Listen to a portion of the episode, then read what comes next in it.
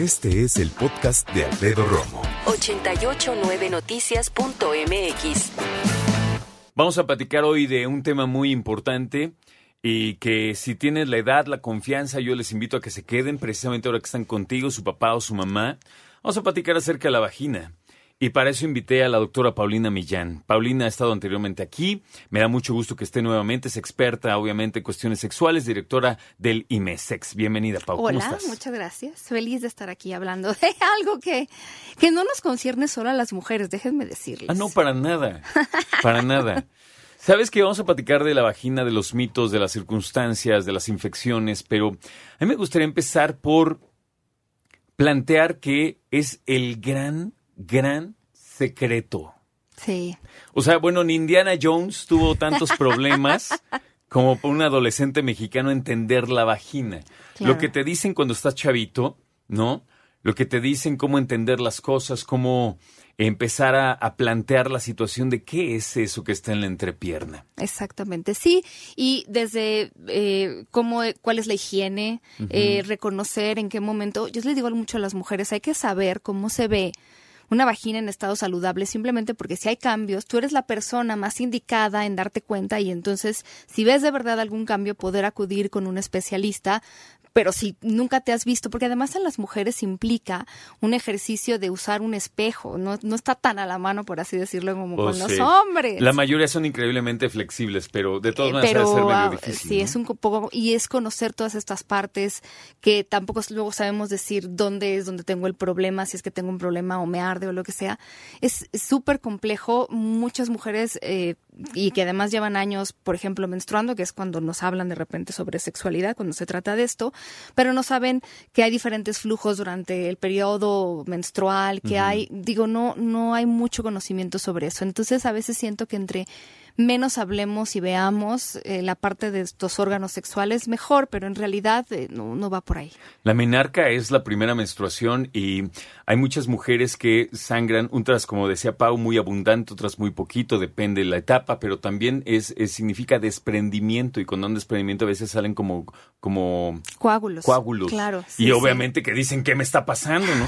Cuando no sabes, es que mira, una mujer, antes de, de- de- de conocer, digo, idealmente, ¿verdad? Porque hay unas historias, pero idealmente antes de tener relaciones sexuales, tiene la menarca, a veces tiene infecciones incluso antes de tener Claro, relaciones. Por supuesto. Y entonces, eh, digo, dices, oye, esto en la entrepierna está, o sea, ok, lo acepto, es mío, pero es como Está- incómodo, es difícil está dando entenderlo. Está sí. dando lata, exacto. ¿no? Y cómo cuidarlo también. Ahorita yo no sé por qué, de lo que más me ha tocado ver es eh, mujeres, creo que también debe de haber hombres, pero mujeres que están pensando en cómo hacerle para que mm, su vagina huela a campo de lavanda. A flores.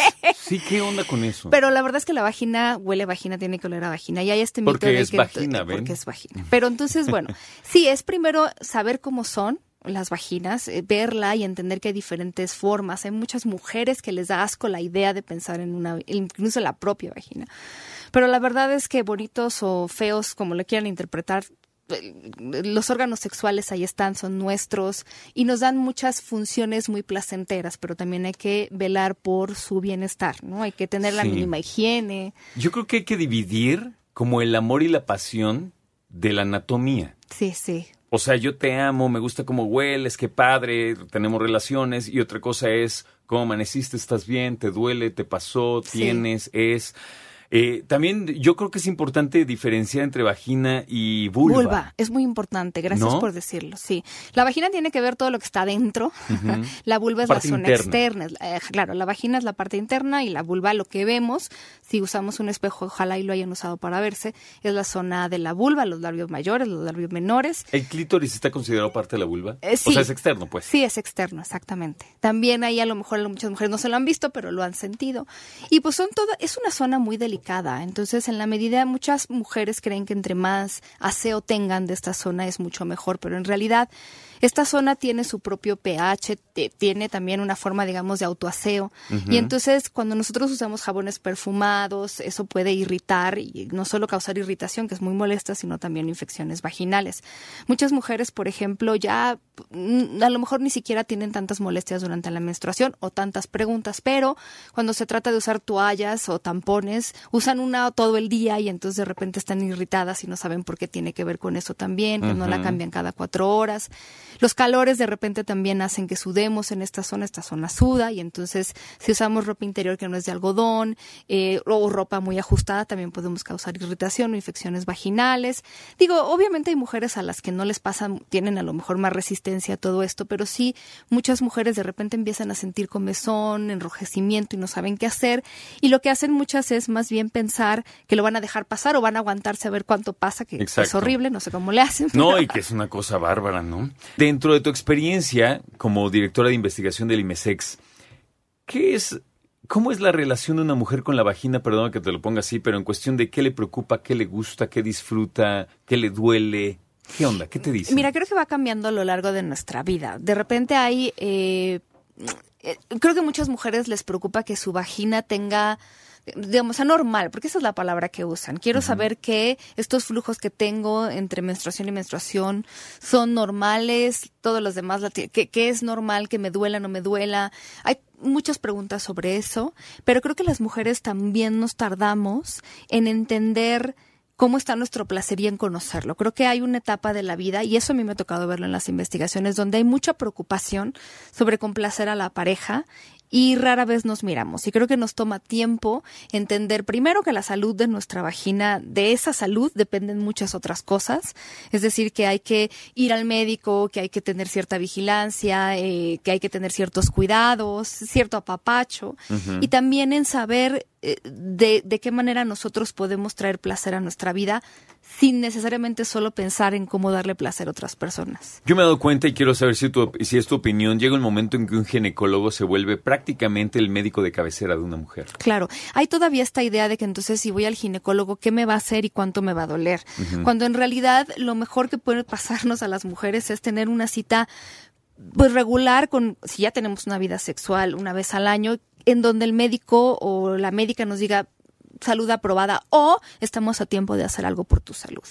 Creo que es mucho mejor, o sea, creo que no sé por qué todavía tenemos esta cultura de si me sale algo raro o veo algo raro o me duele, voy a esperarme hasta que ya sea inevitable, porque de verdad si se esperan cuando ya sea inevitable, ese flujo verde amarillo que ya está como para que corran al médico, entonces ya es más complicado tratarlo, Desde mi perspectiva, es que somos un país que no tiene mucho dinero, somos un país que sabe que su atención de salud pública es muy mala o muy limitada mm, o muy tardada, ¿no?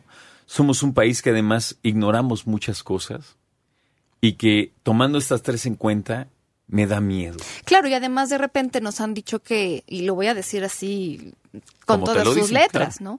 Pero de repente muchas mujeres no se sienten a gusto con el médico con el que están yendo y dicen, bueno, pues él es la autoridad o ella. Si no se sienten a gusto, busquen otra persona. Yo de repente, pues sí, es que es el que me recomendaron, el de mi familia, pero si yo no me siento a gusto y si algo de mi cuerpo no me está haciendo sentir bien, hay que buscar otras personas. Está muy de moda, Pau, eh, la depilación brasileña, quitarte todo, todo vello de la vulva.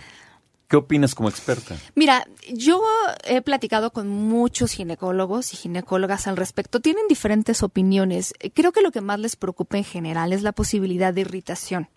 Es decir, muchos me dicen es que de repente se les forman unos abscesos, que a lo mejor se les entierra en vellita y una infección se vuelven bolas y entonces eso eso afecta a la salud eh, y la vida sexual y la vida personal porque es muy doloroso. Sí, hay, hay personas que se depilan sin ningún problema, hay otras que sí les causa irritación, hay que buscar la manera de depilarse. Hay muchas personas que prefieren dejar algo de vello porque también el vello cumple esta función y no solo la función de protección, sino a nivel sexual, de erotismo. Él crea una fricción especial, crea, le da a la piel una grasita especial que a lo mejor se pierde cuando nos quitamos todo el vello pros y contras a lo mejor. Eh, lo único que sí me gustaría súper claro dejar es no tiene que ver con la higiene. Es decir, eh, a mayor vello no es menor higiene. Yo sé que muchas personas que nos oyen ahorita a lo mejor nacieron en una época en donde ya se usaba mucho esto de la depilación completa, pero no necesariamente es falta de higiene. Hay mucha gente que se lo recorta, pero eh, no porque alguien no se depile por completo vamos a decir que no tiene higiene, ¿no? Eso es muy importante también. Sí, es súper importante. Y además creo que como bien señala se ha vuelto ya una idea, un paradigma. El decir, persona sin vello es persona confiable, pulcra, ¿no? en realidad, y, me tocó que solo es un estudio, tengo que decirlo también, porque me dedico a esto y sé que, pero también hay estudios, por lo menos uno o dos, que han encontrado que las personas, aunque también la metodología hay que checarla, pero las personas con menos vello adquirieron más infecciones en este estudio que me tocó ver. Digo, si quieren escribirme y les mando para que lo revisen.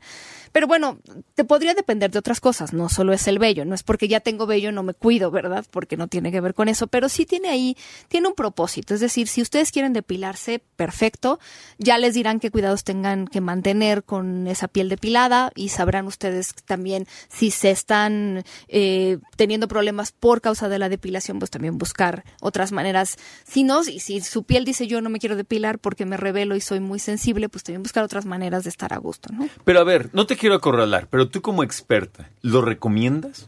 ¿Hasta qué punto? Yo es que creo que sí tiene que ver con un tema de gusto personal. Yo sí lo creo. Eh, yo lo que lo que no me gusta es ver que la gente lo hace porque entonces pareciera que si no lo hago estoy mal, pareciera que, me, que lo tengo que hacer a fuerzas. O porque, mi pareja quiere y yo no quiero y perdón. o sea las dos son buenas. Eh, hay gente que dice sin vello se siente más el contacto piel a piel y hay gente que prefiere con el vello la fricción porque le genera otra sensación. Pero es que te voy a decir una cosa, también hay que tomar en cuenta que en algún momento empieza a crecer otra vez. Y si es una persona ah, que tiene vello muy Como grueso. la barba, ¿cierto? Claro, claro, pues también raspa, ¿no? Sí, sí, y eso es algo que tiene que... De todo hay pros y contras. La irritación es más fácil cuando hay depilación también todo tendrán que, tendrán que valorarlo, pero no hagan nada solo porque las demás personas las hacen, les dijeron, les dieron un cupón para la depilación. Piense primero cómo quieren verse y sentirse. Pero eso es un ejercicio que no hacemos en totalmente. realidad. Escucha a Alfredo Romo donde quieras, cuando quieras. El podcast de Alfredo Romo en 889noticias.mx.